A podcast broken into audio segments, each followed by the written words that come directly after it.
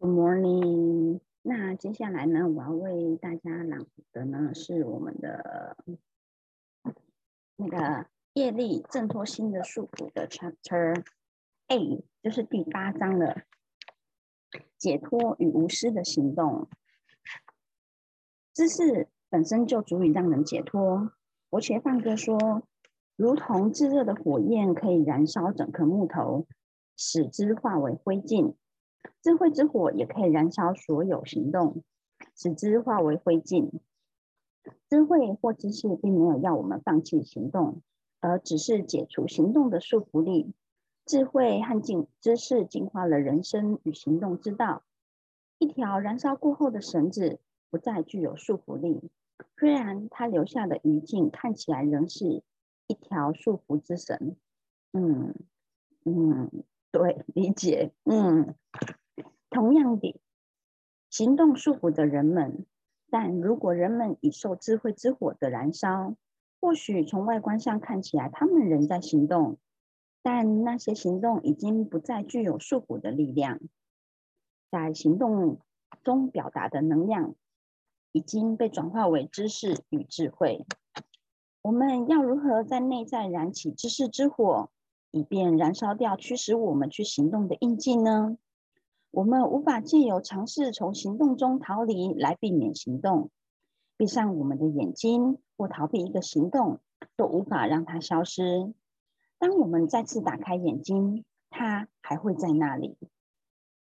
我们无法避免人生的困难，必须面对并接受它们。若想掌握人生与行动，我们必须借由知识、灵性力量以及无私善巧的行动。来面对挑战，这是唯一能够摆脱业力的方法。人们经常相信要多行善事，并且把它们当成人生的哲理。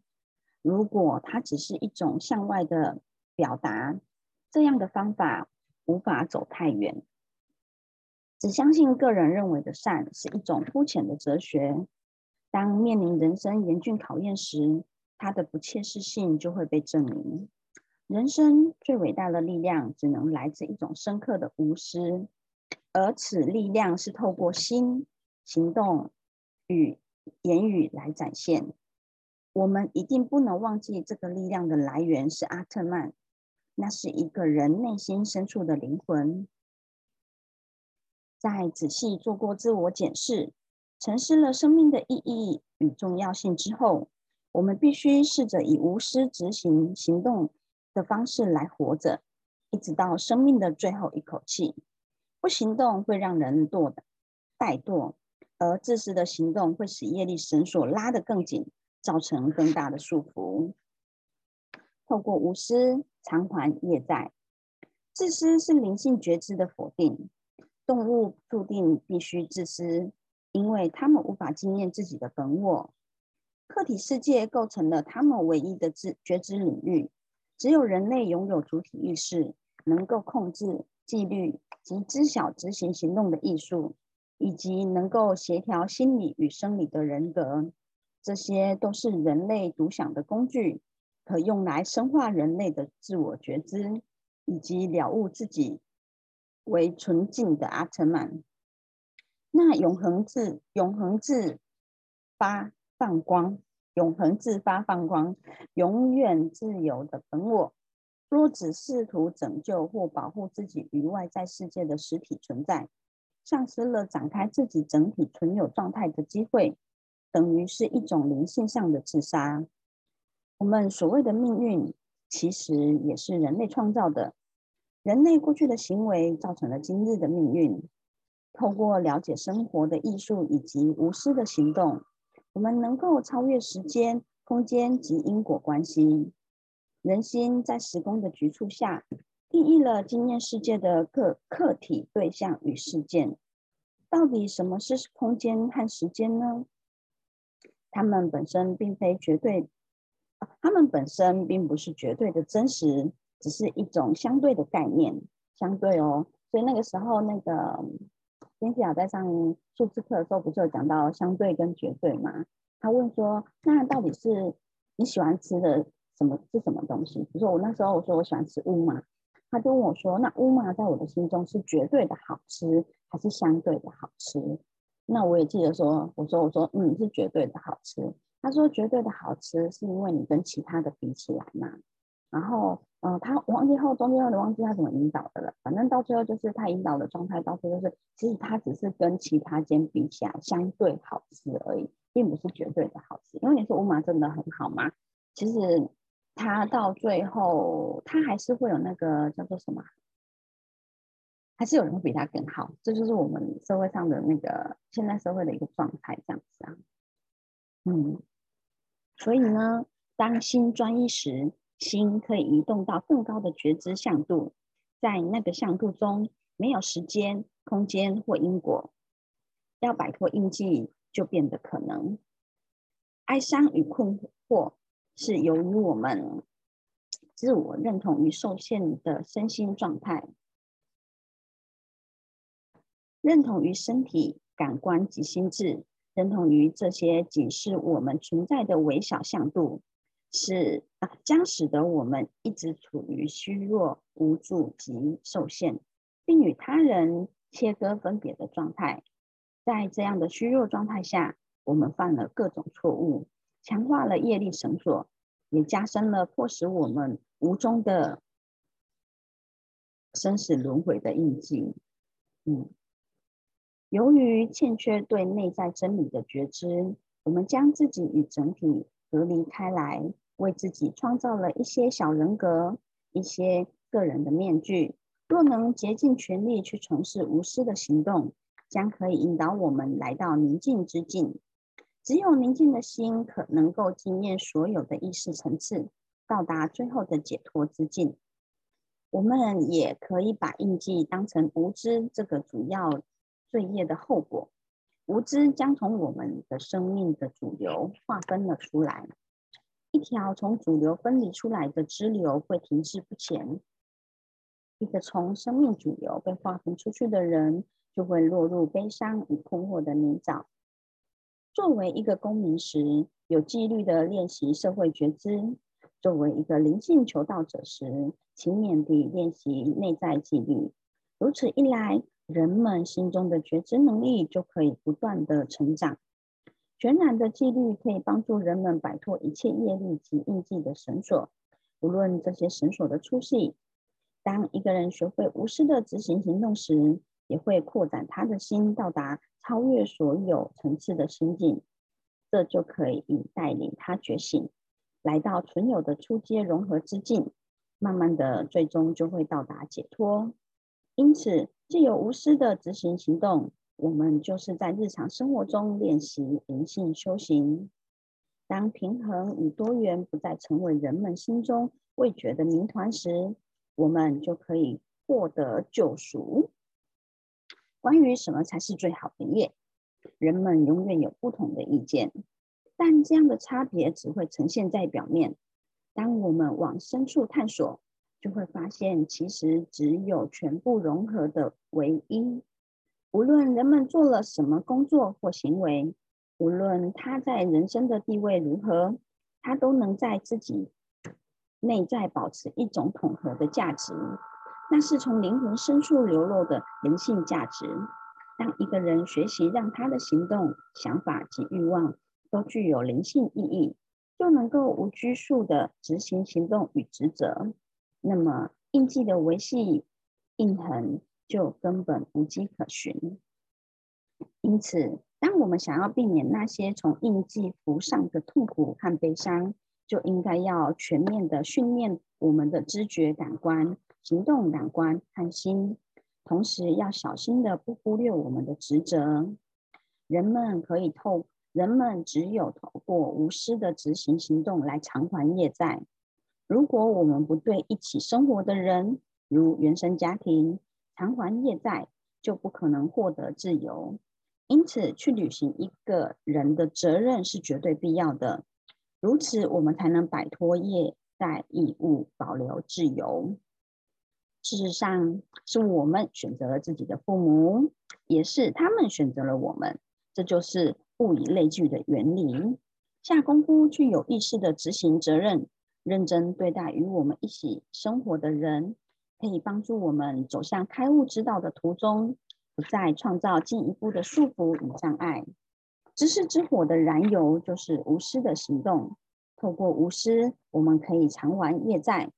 若要从过去的行动和业力中解脱，我们应该学习去行动，让业力变成一个有用的工具，而不再成为开悟之道的障碍。宇宙是三种性质的游戏场：知者、被知者以及知的过程，构成了行动、构成了行为动力的三重本质。方法、活动及事件是完成行动的三个要件，它们每一个都有其对应的三种性质：月性、人性跟惰性。但在这里面讲的是月性、动性及惰性。嗯，好，宇宙呢包含了万物，每一个生命体都是独特的。宇宙的自然本质就是缤纷多彩，在这样多元貌、多元样貌的状态下，一个人还能够感受到一的存在，就要归因于月性的知识，因为月性才使得多元中不可分现实。不可分现实得以存在。例如，海洋有许多的海浪，而海浪彼此有分别，然而它们都来自于相同的水源。能在不同的海浪中看见相同的水，就是富含月性的知识。黄金被制造成各式各样的饰品，但是这些饰品的共通点就是它们的原料都是黄金。在不同的外形中看见这样的合一。就是月性的知识。世界上有许多宗教信仰，如印度教、佛教、基督教、犹太教等。然而，尽管有这样丰富的多元性，我们依然能够在这些多元中看见统一，然后依据这个统一，在他们之间找到彼此的关联，这样就结束了。啊，这样的结束就是月性的知识。人性的知识让我们能够了解形态的区别与多样化。人性的知识可以让我们看见每个对象的多元面相。这种固守多元的倾向是源自于人性，它挫败了所有将多元整合为一的努力。惰性知识则模糊了因果关系，使得真理完全无法被显现。它是让我们执着于局部，把局部当成整体的噪音。它是无名的起源，让我们看不清楚因果之间的关系。它是错误的知识、绝对的无知以及不纯净的概念，与开悟完全背驰而道。这就是惰性知识的缺陷。带着惰性知识的人们，把局部当成整体，让自己沉迷于那个局部而不可自拔。他们甚至任由自己去摧毁整体。这样的知识只会导致毁灭。让我们陷入更深的执着，因此，月性之事在异中求同，而惰性之事在同中求异。月性之事激励我们以自我了悟为目标去行动，而惰性之事导致自我堕落。没有执着，没有爱恋，没有怨怼，也没有贪图享受自己行动成果的自私欲望，这样 去执行的行动就会被称之为月性行动。爱恨情仇会动摇我们的心，而享乐会导致我们贪图更多的自我享受。他们全部都会极度的煽动我们的心。如果我们想要追求平静的心，这些都必须被一一放下。以平静的心执行的行动是一个悦性的行动，而带着自私企图想要享受成果的欲望，总贪求保有成果供自己享用。无视于其劳力与努力的相对代价，沉溺于自己能力的自傲，以这样的方式所执行的行动，就是人性的行动。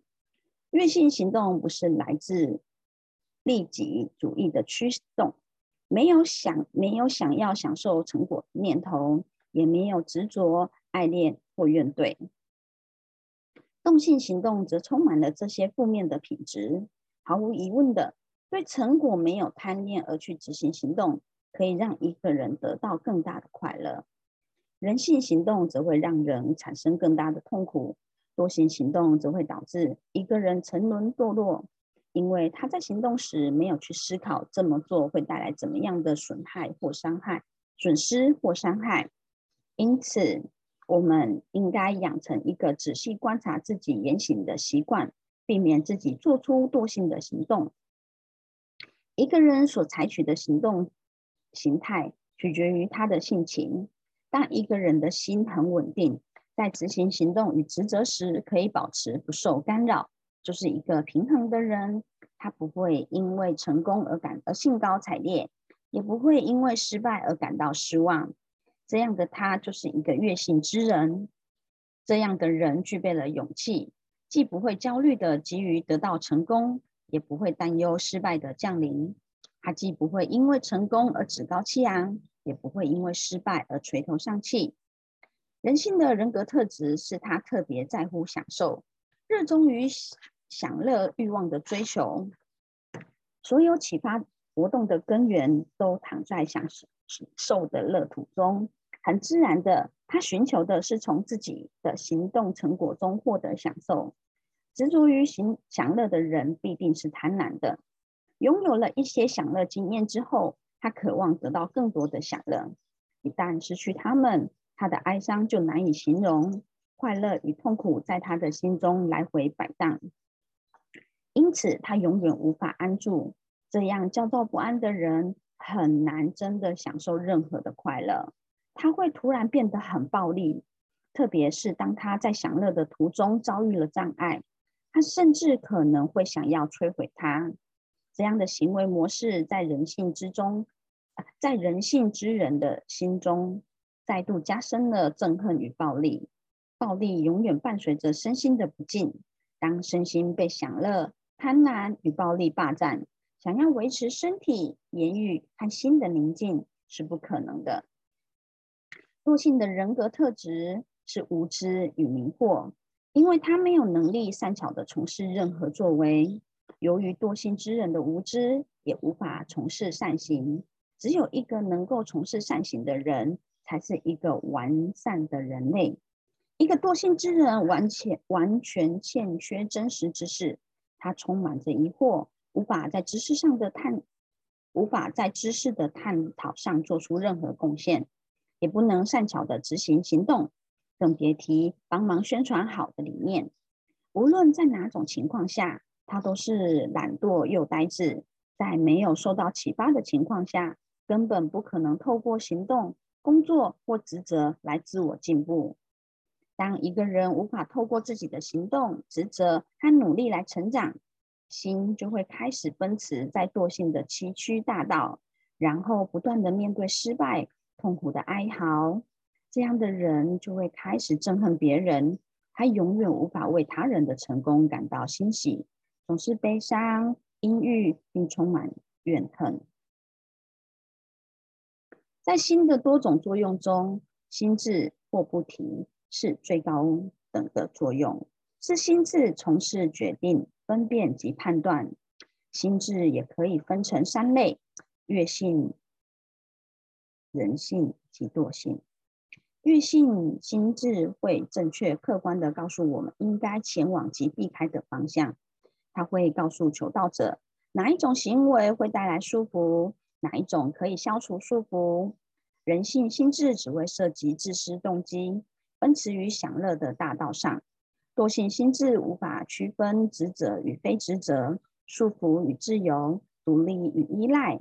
它总是呈现错误的蓝图，迷惑了求道者，让他保持保持着对事物反常的观点，根本看不清任何东西的真实本质。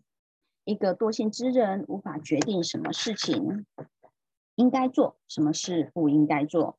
快乐也可以被区分为悦性、人性及惰性。悦性的快乐在一开始似乎是痛苦的，从长远来看，其结果却是有益的。他们的心带来了宁静，也带来了知识、苦修、控制感官及自我进化。这些结果能够净化灵魂。悦性的快乐是在任何地方，在生命的任何情况下都能找到喜悦。无论是在控制心的时候、自我了悟的时候，或者为了人类福祉而无私的执行行动，并把他们，并把它当成对神的敬拜的时候，喜悦无所不在。人性的快乐是在感官与感官对象接触所产生的，一旦那个对象消失了，这个快乐就一起不见了。一个人性之人为了自己千方百计的想要得到快乐、感受快乐，人性的快乐会以痛苦的方式结束。惰性的快乐就会带来痛苦、悲伤的痛、悲惨的痛苦。它不断增加睡眠、懒散度以及毫无作为的状态。一个多性之人没有动力想要去从事任何事情，只会在懒散中感到快乐。所有在地表上或宇宙中的事物，都必定会有月性、人性及惰性这种三性质。整个宇宙就是这种三性质的三种性质的游戏场。我们可以在印记的微妙痕迹中找到这些性质，它们决定了此时而后的自生命历程。如果任何人想要了解自己的性情，可以透过检视己心的品质来知晓。如果一个人公开始公正客观的观察自己，就能够发现自己的性情到底是属于悦性、动性或惰性，从而决定未来应该要走的道路，并能因此发现他适合踏上哪一个阶段的灵性阶梯。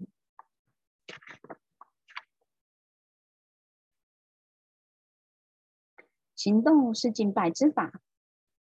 为了摆脱生死轮回以及业力的束缚，一个人应当全心全意的执行他的职责。一个人可以透过在世切的工作与职责上奉献心力，然后获得圆满并实现完美卓越。如果他自己放弃了自己的责任，然后去做一一些不属于他应该做的事情，就无法提升了。问题来了。何谓个人的责任呢？一个人的责任取决于自己与生俱来的特质，或是说印记。举例来说，如果一个人主要的天生特质是月性品质，就适合练习宁静之道、控制感官等。如果他具备月性主导的动性的人性，月性主导的人性，他适当职责就是遵循行动之道，并且。练习在行动中冥想，用这样的方式，他可以借由研读自己的天生特质，或说是印记，来成功执行他的人生职责。业力是无法避免的，行动即是敬拜之法。借由敬拜那个衍生一切生命的超然唯一，那个遍布这个宇宙的他，一个人就能够证得确实的圆满。这身体的内居者是那个灵。他片存于身体，并将力量分布于心、耳、眼睛、耳朵以及其他感官和器官。它是感官的敬拜对象，感官透过完成各自的工作来敬拜它。双腿透过行走的工作，双臂透过行使保护的工作，胃部透过执行消化的工作，心脏透过全身的血液循环，心透过沉思。心智透过决策等，所有的感官和器官从来没有间断的对他的间断过对他的敬拜。每一个感官都根据自己独特的天职，各司其职的敬拜他。透过完成自己内在的职责，我们就是持续的在那向灵敬拜。没有任何一个感官选择放弃他自己的工作，然后去执行其他感官的工作。每个感官都借由妥善履行它的天生的使命来做出贡献，好让身心可以成功的运作。那个遍布整个宇宙的力量也遍布在人的身上。我们都同样来自那个无所不在，我们也都是它的一部分。因此，透过好好履行我们分内的工作，就是同心协力的一起在为他服务。他是指老天爷的他。一个人不可能在不履行自己的行动职责或业的情况下活着，业是唯一可以清理生命过程的方法。如果不去清理，我们就不可能证得圆满。宇宙是非显化永恒真理的显现。我们看见一个涟漪升起，然后就在那湖的表面上玩耍。它在瞬间暂存后就消失的无影无踪。它从哪里来？它是什么？它会去往何处？答案是，它从水而来。即便化作涟漪来到来，它依然是水。结束的时候呢，它又回到水中。那个暂时存在的涟漪的真真实本质，其实就是水。所以我们要去找到我们的本质到底是什么。嗯，OK，好。他说，同样的，宇宙的真实本质就是真理。当一个人被短暂经过感官经验所引起的细微波浪抓住了，他将发现生命的每个阶段都会变化，死亡及毁灭无所不在。生命似乎无法架构一个安全的堡垒。随着我们觉知的发展，在非永恒中顿悟了永恒之后，恒久不变的祥和与和平就会降临。在非永恒中看见永恒，就是行动瑜伽的目的。借由肯定永恒以及否定非永恒，我们可以穿越到生命的彼岸。如果我们要享受这世间，肯定与否定两种元素都必须存在。支持我们的不再是那些我们所舍弃的，而是我们所拥有的。这个世间值得被享受，而且我们应当要知道享受的艺术。在我们能够享受这个世间之间之前。应该学会享受的正确方法，带着无私的态度与履行职责，好过带着自私的动机履行职责。那些带着自私动机的小心眼的人，他们只会让自己陷入折磨与痛苦。舍离是一个永恒的格言，如果没有透过舍离来进化，就无法真正的享受。在我们生命之中，是人与人之间的良好关系，让我们感受到最大的喜悦。嗯，而不是透过肯定我们的小孩啊，而不是透过肯定我们的小我。对，当我们透过舍弃自自私动机、欲望及执着来否定自己的小我，我们就会认同万物的本我，然后开始与真实生命接触。这样的否定将导致向更伟大的。肯定，业教导了生命中的道德与灵性价值，也教导了生活及享受生命的艺术。无执就是爱的最高形式。当我们透过培育无执，来让心的终极至善连结时，就可以借由无一例外的爱所有人，来获得快乐。届时，我们的眼中没有一件事情是会是邪恶的。但是如果没有让心与灵结合，没有培育对非真实现象的无知，我们就不可能真正的慈悲。当一个人开始享受为他人而无私工作时，要发展出合乎道德的本质就会变得容易。而且当这个养习惯养成了，我们想不这么做都很难。借由奉献出行动成果，以及否定自我感、否定私我感，一个人可以实现生命的真实目的。如果不摆脱利用行动来满足私欲的精神，我们就无法真正享受生命。围绕在我们周围的世界就是一个窒息的阿特曼，而我们来到这个世界的目的，就是为了享受这份无上的喜悦。但由于我们一直被自己那个贪图享乐的自私感受所束缚，所以看不出它丰富与真实的原貌。生命本身无需被改变，需要改变的是我们的态度。OK，第九章结束。哇哦，这一本我就这样念完了，真是太感动了。谢谢，谢谢大家，谢谢自己。